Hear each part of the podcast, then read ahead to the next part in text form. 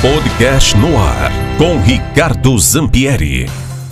Olá pessoal do podcast aqui da MZ, aqui Ricardo Zampieri e o nosso comentário diário.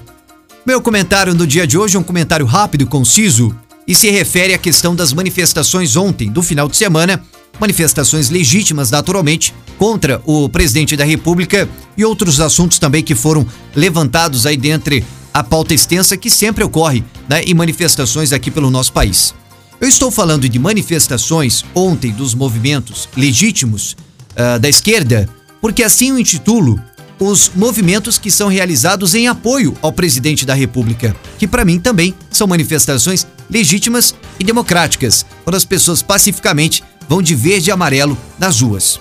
O problema é que a grande maioria, o pessoal do politicamente correto e a própria imprensa de forma geral, eles não intitulam dessa forma, porque geralmente nós temos esses movimentos que são realizados, em regra, em apoio ao presidente da República, como aglomerações irresponsáveis, antidemocráticas, por pessoas genocidas, negligentes.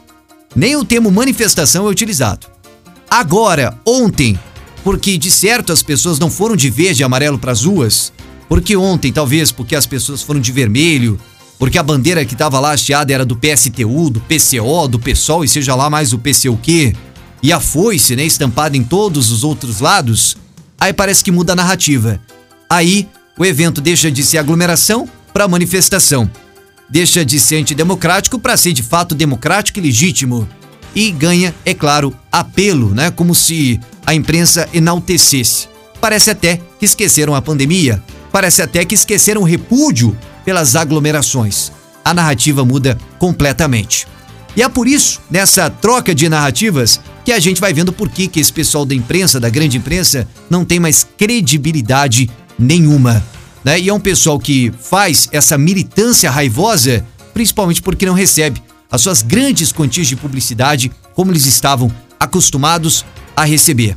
E esse é o grande problema, porque com isso só fortalece o outro lado.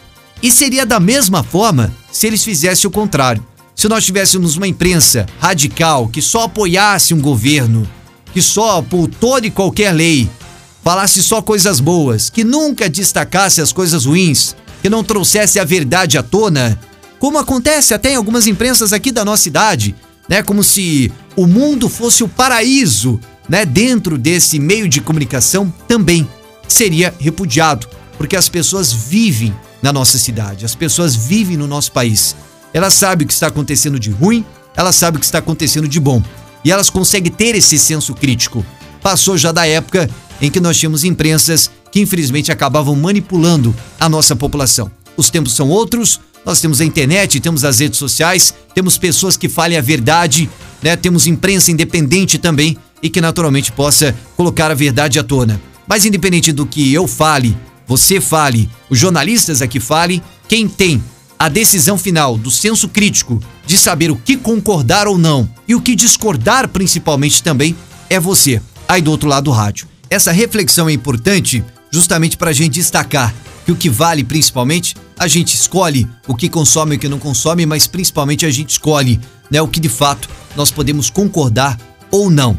Num cenário pré-eleições, né, mesmo que as eleições demorem ainda, e mesmo que o assunto não seja política, o objetivo principal é pandemia. Infelizmente, a política não sai da pauta e, obviamente, também a gente precisa acabar destacando aqui também para vocês no rádio. Então, volta a dizer, como eu disse anteriormente, das manifestações pró-governo, manifestações legítimas da data de ontem, mas obviamente também preocupantes em relação à questão da aglomeração, como é o mesmo discurso que nós tivemos nas últimas manifestações realizadas também pró-presidente da República. Mudou um pouco a quantidade de pessoas, mas a questão acaba não sendo diferente. Aqui Ricardo Zampieri para o podcast do MZ Notícia, da MZFM. Até a próxima. Tchau, pessoal. No ar, com Ricardo Zampieri.